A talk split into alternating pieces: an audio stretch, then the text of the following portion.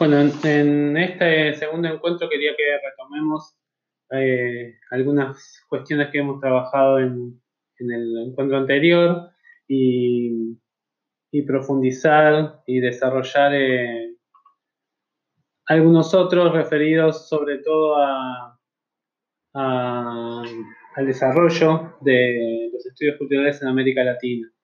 Eh, les pido que este video lo acompañen con el Prezi que les voy a compartir. La intención era compartir las dos cosas juntas, pero problemas tecnológicos me impidieron hacerlo como en el primer encuentro. Eh, así que lo que les voy a ir eh, desarrollando está también en el, en el Prezi, las cosas que les voy a mencionar están ahí. Y yo me voy a acompañar con el Prezi acá para, para guiarle. Eh, primero quería que, que repasemos dos conceptos principales eh, de, los, los, estudios culturales en América Latina, con dos autores eh, importantes, que son eh, Barbero y García Canclini. Estos dos autores, en la década del 80 y, y en la década del 90, nos ayudaron a pensar la comunicación con dos conceptos principales que no voy a desarrollar en extensión. En el precio van a tener dos videos para aquellos que quieran complementar. Eh, estos dos conceptos son, por un lado, mediaciones, desde Barbero, y García Canclini con las culturas híbridas. Eh, por el lado de las mediaciones, eh, lo que plantea Barbero en su, en su libro clásico de los medios de las mediaciones es esta idea de repensar el lugar de donde pensamos la cultura. Eh, para esto nos plantea el concepto de mediación, eh, tratando de correr, un poco el eje de pensar los medios, ¿no? esto de la industria cultural, la idea de manipulación, a pensar las mediaciones sociales, en donde participan también los medios, pero la mediación social es ese espacio de producción de sentido que no está ni en los medios ni totalmente en la recepción, sino que está entre una cosa y la otra. Eh, donde hay cierto lugar de, influencia, si se quiere, de discurso mediático, pero también hay ciertas libertades de resignificación por parte de las audiencias. Eso nos ayuda a pensar la conformación de las culturas populares en América Latina, pensando esto de la contextualización radical para repensar el lugar de qué es la cultura en América Latina y cómo se da ese proceso eh, de definición de la cultura o de las culturas, y en eso entran los medios y las diferentes formas de comunicación. Por el otro lado, el otro concepto es el de culturas híbridas.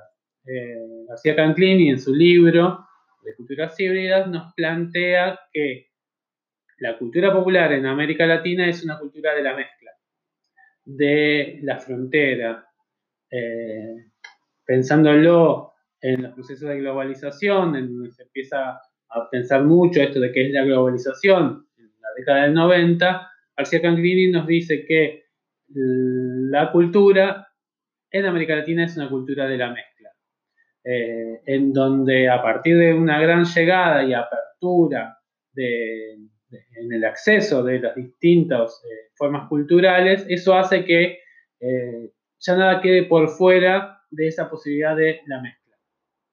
Entonces ahí también pensamos, bueno, ¿qué es lo autóctono? ¿Qué, es lo originario de, lo popular en América Latina? Si es posible pensar eso, ¿no? También si hay algo que represente hoy auténticamente la cultura eh, en América. Esto también eh, nos hace pensar la relación entre lo popular y lo masivo. ¿Qué es lo popular? ¿Qué es lo masivo? Eh, si todo lo masivo es, popular, ¿qué pasa cuando lo popular se hace masivo? ¿Qué se pierde? ¿Qué se gana? ¿Qué interpelaciones se producen entre un, concepto y otro? Eh, es, uno de los ejes que nos, acercan a pensar estos autores, ¿no? de, lo popular, lo masivo en América Latina. dos ejes principales de, esta visión de, la cultura y de los estudios culturales.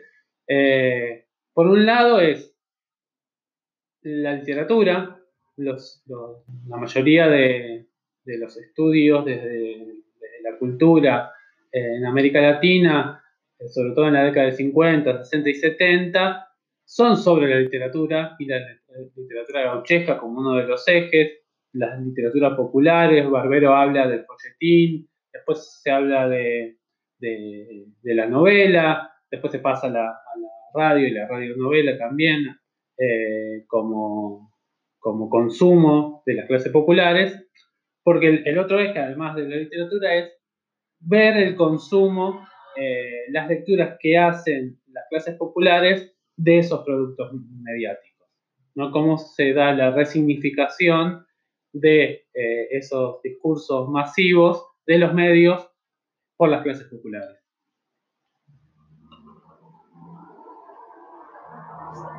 Eh, un poquito más y después sigo en el, próximo video para no hacerlo tan largo. Eh, ¿Qué pasa con los estudios eh, culturales en Argentina? Ahí tenemos dos ejes que es, por un lado, pensar el rol del intelectual y el peronismo. No podemos pensar eh, la cultura, las culturas populares en Argentina sin pensar el peronismo y sin pensar qué lugar le da el peronismo a los intelectuales. Eh, incluso pensando que ya en la década del 50, en la década del 60, hay una mirada popular, nacional y popular del peronismo sobre esas culturas populares. Eh, casi en el mismo tiempo que se está desarrollando los estudios eh, culturales en, Inglaterra, ya hay algunos autores como Jaureche que están pensando eh, las culturas populares, también tomando conceptos de Gramsci y la hegemonía como hablábamos en la clase pasada.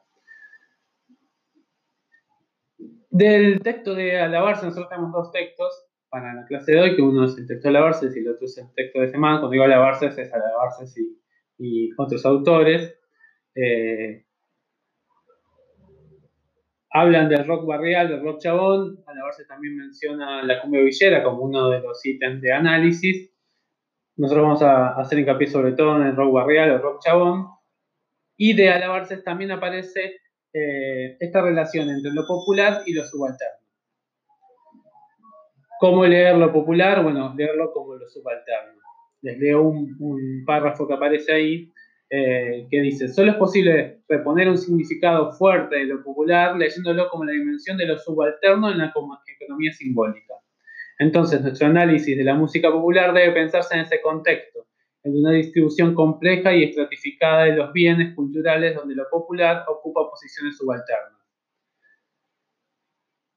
Es decir, que lo popular es lo subalterno. Lo subalterno es ese espacio que no tiene el poder, que lucha por el poder eh, dentro de la hegemonía. Eh, entonces, estos autores proponen pensar a lo popular como lo subalterno. Esto va a traer la dificultad o la contradicción en donde ellos piensan o, ven que en esas expresiones populares, eh, como el rock barrial, no encuentran esta idea de la resistencia, que es el otro concepto que, quería que charlemos. Eh, y también retoman la idea de clase, el eje de la clase como, como ítem importante, que también incluye la mirada del investigador desde la clase. Porque eh, lo que ellos expresan es que lo popular es dicho por la mirada del investigador. Está la imposibilidad de, la voz propia de lo popular por este lugar de lo subalterno mismo. Entonces siempre hay una mediación de la voz del investigador que hace hablar a esas prácticas. Y esto es muy importante para tener en cuenta, porque siempre nuestra mirada del investigador de clase también, de una formación académica, cultural, educativa, eh, está mediando cuando hacemos hablar a esas prácticas. Eh, esto me parece es, es, importante también porque nos genera una contradicción todo el tiempo y es uno de los ítems que tenemos que revisar a la hora de hacer investigaciones en cultura popular. Eh, y los autores, estos también nos hacen ver o pensar que no, si hablamos de música popular, también hablamos de el complejo y el amplio eh, eh, visión o mapa de la cultura. Eh, en un fragmento dice, es imposible analizar un fenómeno como el de la música popular por fuera de una mirada tota-, de totalidad, que reponga el mapa de lo cultural en una sociedad determinada bueno, trayendo esto de la contextualización que hablábamos en la clase anterior, de pensar lo cultural en un contexto determinado, en una sociedad determinada. No nos sirve o no podemos aplicar conceptos de una cultura en un contexto a otro, sin repensar eso. si, si nos sirven esos conceptos para pensar otro espacio cultural, otra práctica.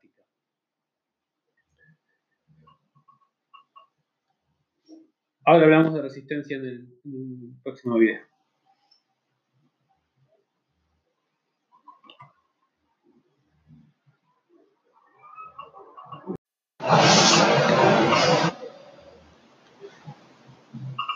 Bueno, como les decía, el otro concepto importante del texto de alabarse eh, es el de resistencia. Esta definición de, de, las prácticas como resistencia. ¿Cómo define la resistencia Dice que la resistencia describe la posibilidad de que sectores en posiciones subalternas desarrollen acciones que puedan ser interpretadas por el analista o por los actores involucrados como destinadas a señalar la relación de dominación o a modificarla.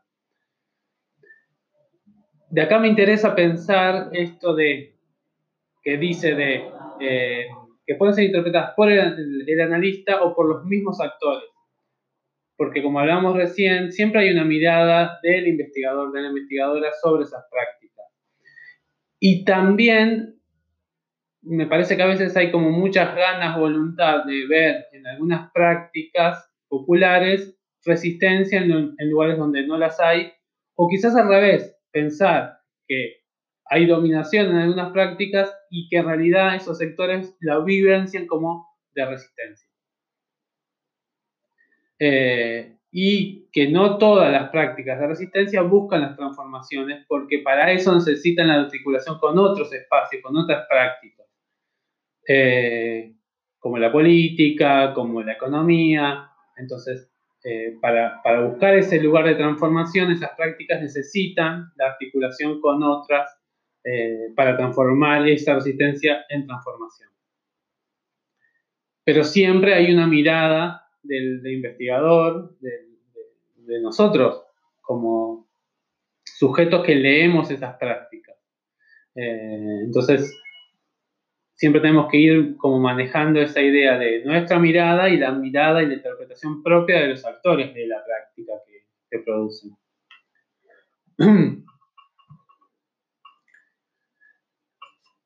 Hagamos un, breve repaso de algunos conceptos sobre lo que es el rock nacional, antes de, hablar del rock barrial o del rock chabón, eh, como práctica popular en la década del 90 en estos, textos que tenemos en la clase de hoy.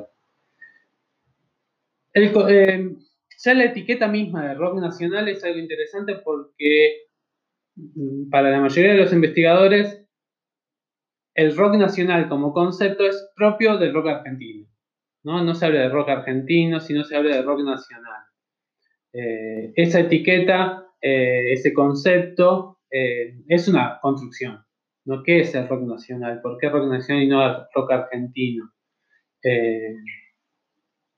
y en el nacimiento de, esa etiqueta, de, de, lo que entendemos como rock nacional, ya aparece una contradicción entre la industria y la rebeldía.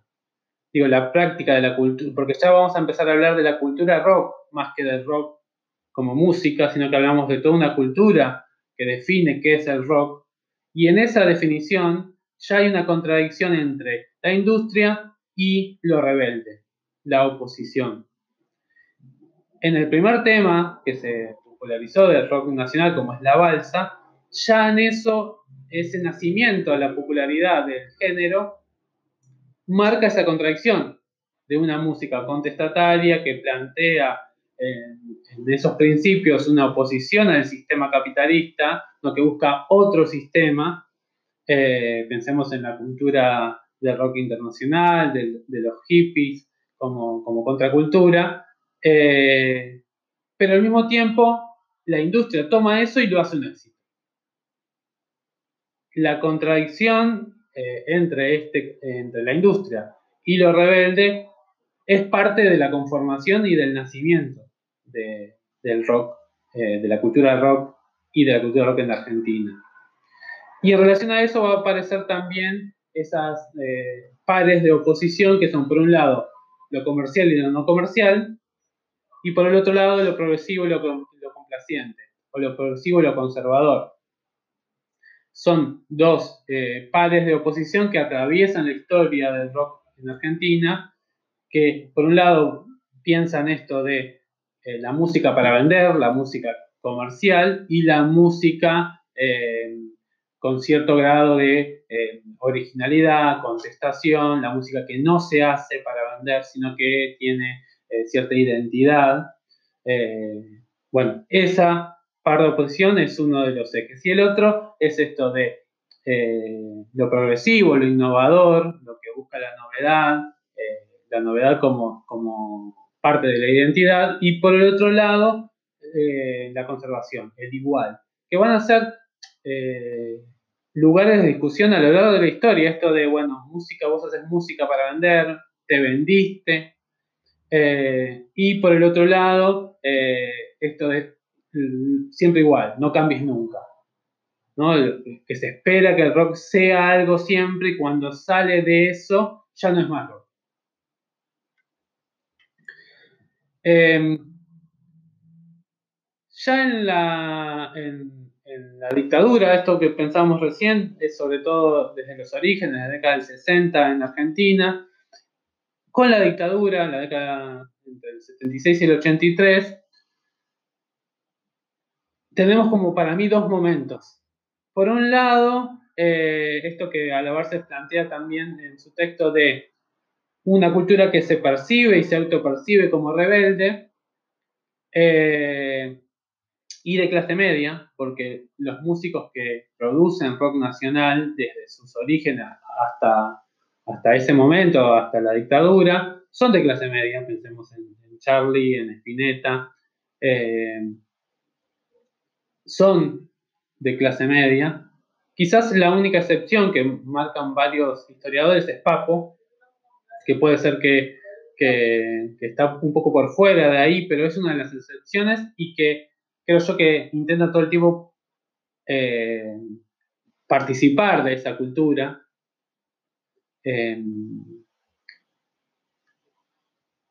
y me parece que, también aparece ahí, en, en ese momento histórico de la dictadura, un primer momento en donde hay una oposición, si se quiere, en algunas letras, en algunas actitudes, pero sin una articulación con otras prácticas que eh, impliquen, como decíamos, una posibilidad de cambio y de transformación.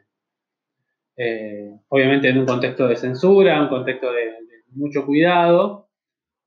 Eh, en un libro que les recomiendo, si no leyeron, como Rock y Dictadura de, Sergio Pujol, aparece que, uno de, que el rock no fue uno de los enemigos principales de la dictadura.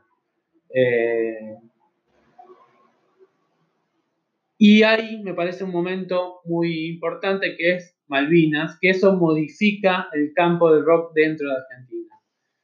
Porque por un lado le da mayor visibilidad, algo que se venía pidiendo de alguna manera en la cultura rock que no tenía lugar en los medios, porque se prohíbe la música en otros idiomas, entonces eh, se empiezan a buscar y a generar y a tener lugar esas músicas que hasta ese momento no participaban en los grandes medios pero también el festival que se, hace por Malvinas, en donde participan una gran cantidad de músicos eh, de rock nacional, eh, ahí la política, eh, de alguna manera, interpela el campo del rock, lo hace a tener alguna postura, y ahí hay una gran discusión de, bueno, ¿cuál es la postura? Participar, apoyar, no se apoya, lo que se apoya son los soldados, los jóvenes, bueno, una gran discusión, eh, que me parece que eso es un gran momento de cambio y de transformación dentro del campo el rock en Argentina. Em, yo les voy a dejar ahí dos eh, programas, un documental que se llama Sucio de Prolijo, el heavy metal en Argentina, que, me parece que es interesante para pensar esto de los ejes que hablábamos de la clase media como eh, la que producía rock en Argentina hasta ese momento. Una de las excepciones me, parecía, me parece que el heavy es una música eh, en donde hay otros sujetos que la producen, Papo, ahí aparece como uno de, esos productores, con prácticas diferentes, con, jóvenes de extracto de clase trabajadora que se ven movilizados por esa música. Está, me parece que está interesante verlo. Y por otro lado, eh, un programa de encuentro que habla sobre el Festival de Solidaridad Latinoamericana, eh, Malvinas, y plantea estas discusiones que yo les contaba recién para aquellos que no conocen tanto y no, contarles todo. Eh, el, programa está bueno porque muestra esta discusión. En el próximo video hablamos un poco ya de, del rock eh, post-dictadura y del rock chabón.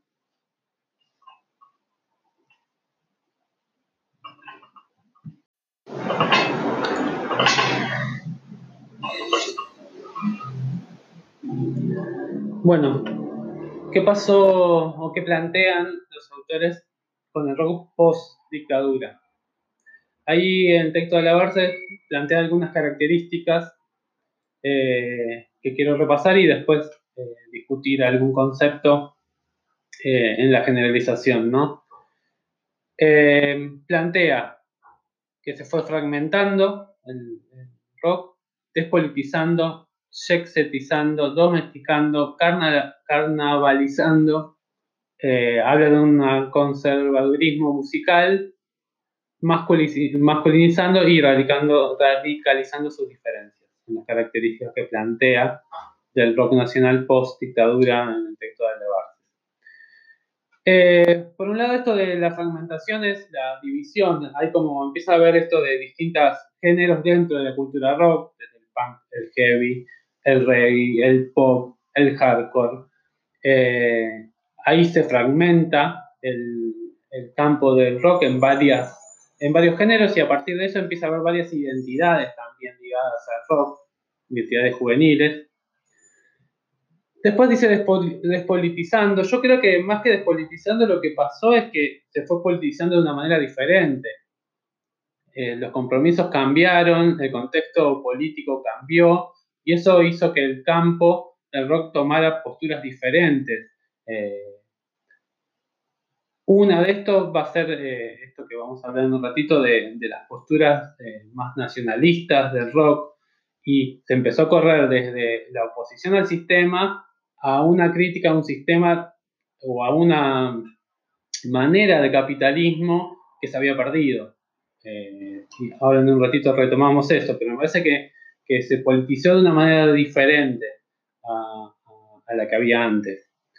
Eh, bueno, setizando tiene que ver con esto de la cultura del espectáculo y la llegada a los medios de comunicación hizo que aparecieran estrellas, eh, ¿no? El Star System del rock nacional empieza a conformarse en ese momento. Charlie García se convierte en ese eje, Spinetta también. Eh, entonces, el espectáculo que, tiñe de alguna manera la cultura, también llega al rock. Eh, domesticando es una de las críticas o uno de los conceptos que plantea porque eh, lo que plantean los autores es que se domestican los músicos, cosa que no pasa tanto con los públicos, ¿no? Eh, al ser parte de ese sistema se le, baja un poco el nivel de rebeldía al ser parte de ese sistema.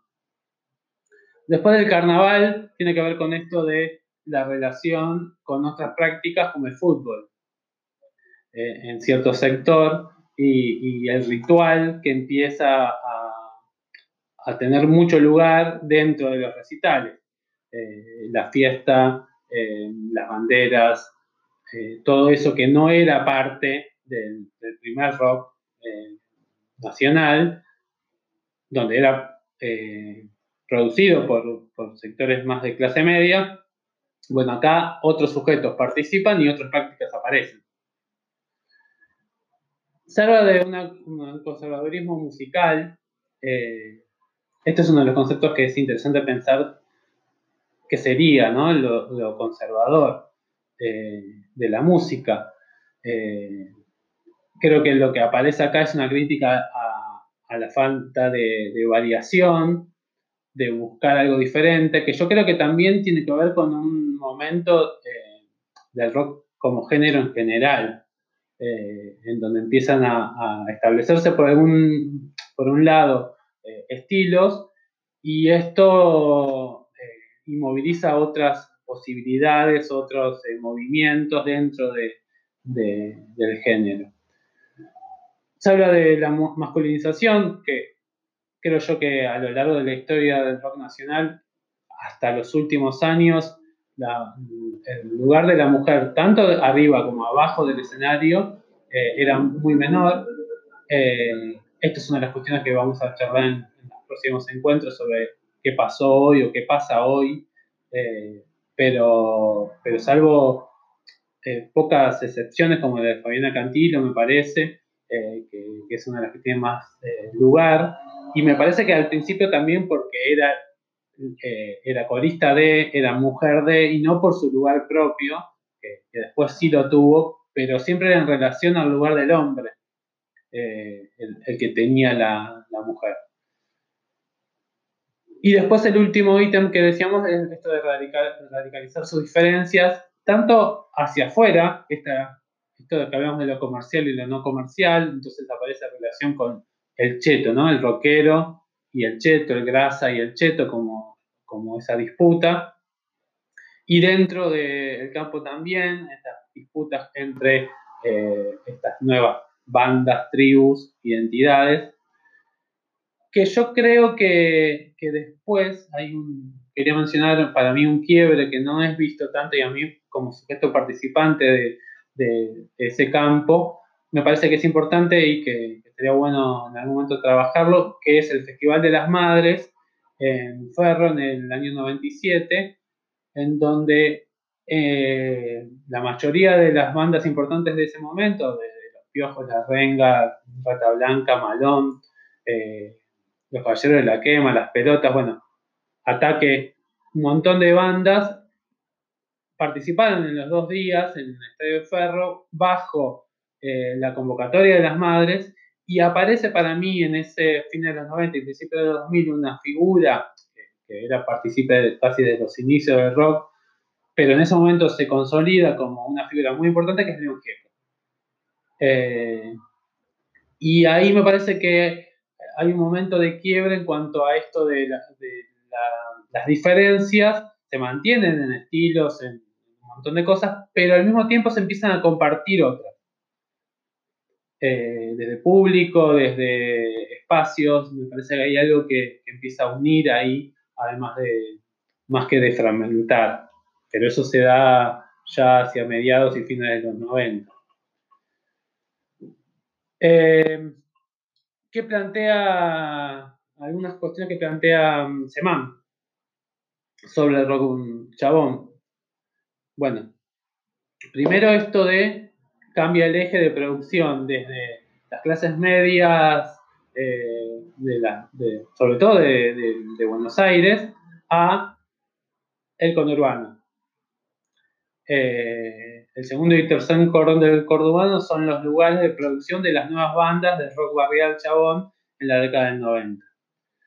Eh, ¿Qué esa etiqueta de rock chabón, que podemos hablar un poco más la semana la próxima encuentro, el próximo encuentro, eh, es más una mirada, una etiqueta de cierto sector del periodismo cultural, donde los mismos músicos no se reconocían como tal, hubo bastante resistencia a eso, pero al mismo tiempo el público sí tomó esa identidad y a la hora de tomar esa identidad también resignificó hacia atrás la historia, porque eh, me parece que el ejemplo más, más significante de eso es, eh, son los redondos, eh, que son incorporados por esos sectores como parte de una tradición que hasta ese momento los redondos no tenían. era una conformación más de clase media, intelectual, chatense. Y en ese momento de la década del 90, los redondos empiezan a, tener un público distinto, a prácticas diferentes, y, esos, esos pibes y esas pibas que escuchaban esas bandas del conurbano resignifican el lugar de los redondos. El barrio, como uno de los ejes de identidad eh, en, estas bandas, eh, lo que les decía de la postura nacionalista, pasa a ver más que un lugar de contestación, de, rebeldía ante el sistema capitalista, a una mirada sobre la cultura del trabajo, la cultura del barrio, la familia, eh, que, estaba en una crisis por los gobiernos neoliberales de ese momento, empiezan a aparecer en un imaginario en esas bandas como esa, ese lugar de pérdida y de vuelta, de querer volver a ese, a ese espacio esa manera, más que la, señal, señalar la contradicción eh, del sistema en sí. Y por el otro lado, el barrio como eh, identidad y el enemigo como el lugar de la policía, la represión, lo militar después de la dictadura, son los lugares del enemigo. ¿no? El enemigo está en, la libertad, está en el espacio de la música, del rock, en el recital, y el, y el enemigo de eso es la policía, son los militares. Eh, bueno, eh, también eh, se me plantea la cultura Stone como, como un concepto importante. Más que la música, creo yo, de los Stone era la cultura Stone y la, la traducción de la cultura Stone de la década del 60 en Argentina, con los ratones paranoicos como, como la representación más cercana a eso, es tomada como parte de varias bandas, no todas, no todas. Eh, Viejas Locas es la banda que me parece que más eh, representa ese modelo en, la década del 90, pero sí parte de la cultura eh, de Stone es eh, tomada por estas bandas. El, lugar del fútbol y, el concepto del aguante es algo que los autores mencionan, esta cultura del aguante en contra de el, aguante que, implica también bancar situaciones, bancar a las bandas más allá de los momentos de los lugares de la policía. Eh, y eso también eh, hace a una cultura muy machista, ¿no? el, que, aguanta es el macho. ¿no? Entonces, eh, esa característica es mencionada y, y, tiene importancia en, esa, en ese imaginario. Eh, en ese sentido, el, lugar del público en el aguante es muy importante porque es el que permite también el crecimiento de las bandas, porque es el que sostiene el crecimiento económico y eso hace que la industria ponga los ojos en esas bandas que empiezan a convocar eh, a muchos jóvenes, a movilizar a muchos jóvenes y, a crecer. Eh, en ese contexto también aparece con el uno a uno la posibilidad de la producción de, estas, de estos sectores del conurbano porque pueden acceder a comprarse un instrumento, que hasta ese momento de gravedad por, la cuestión económica, con el uno a uno pueden acceder a eso. Eh, un ejemplo me parece que también importante para trabajar en algún momento es eh, la conformación de la Mega como la, radio de puro rock nacional. A partir de un estudio de mercado, se llega a la conclusión que, que, la, radio que falta es esa que hable de rock nacional. Hasta ese momento, la, música joven pasaba por radios como la Rock and Pop, que era el modelo a seguir, ¿no? Eh, bueno, la Rock and Pop, que era una radio además del rock nacional, pasaba mucho rock internacional, porque también había una lógica de, las bandas que venían de afuera, que eran promocionadas en la radio. La Mega resignifica lo que es el rock nacional, porque hace que músicos que quizás no eran tan identificados como parte de esa historia del rock nacional, en ese momento, al pasarse en esa radio, sí forman parte. Pienso en Alejandro Lerner, por ejemplo. Eh, que tiene otro lugar en esa etiqueta a partir de, la Mega como radio difusora de rock nacional.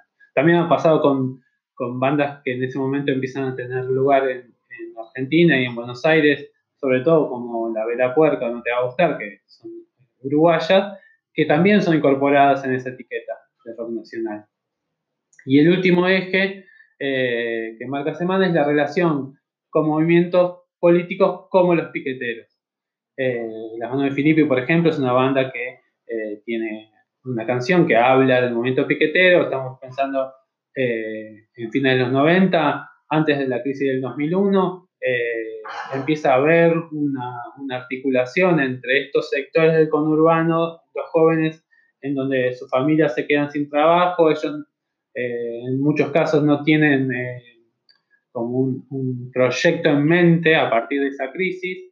Eh, y aparecen otras prácticas como los piquetes como un lugar también de resistencia. Eh, en el próximo video cerramos esto con las conclusiones que llegan los autores y planteamos algunas preguntas para trabajar en el, foro.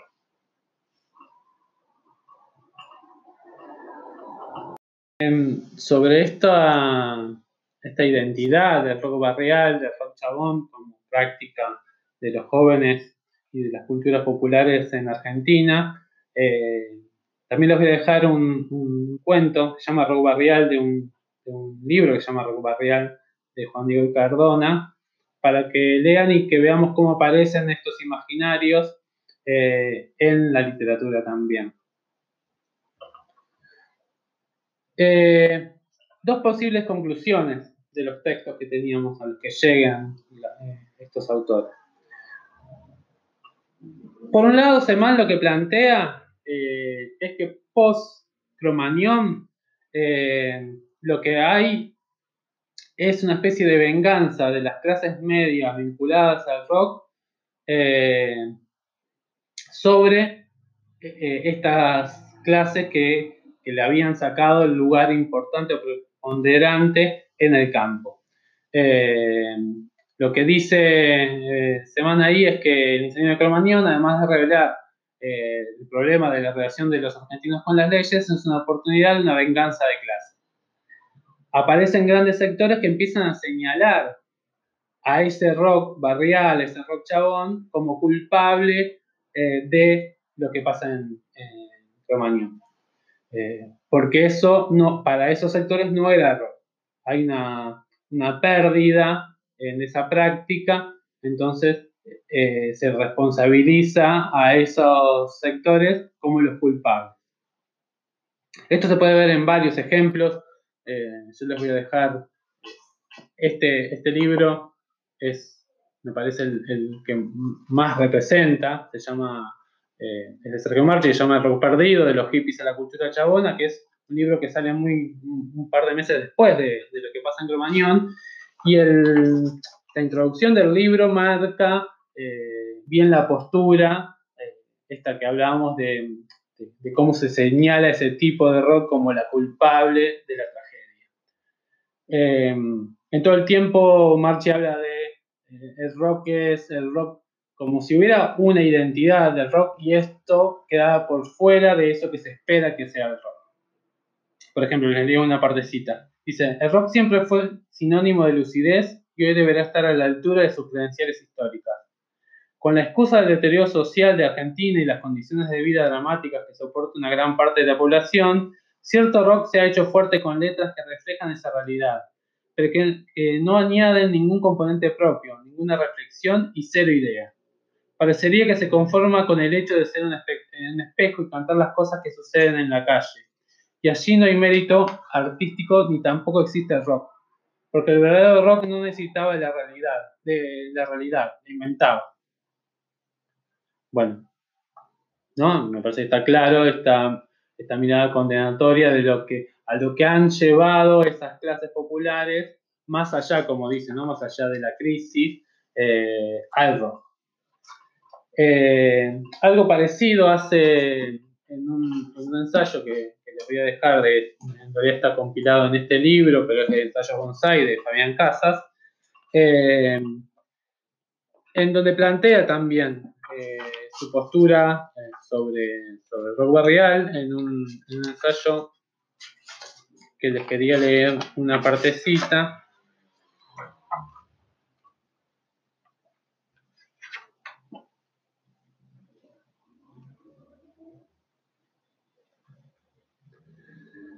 que ya te leo.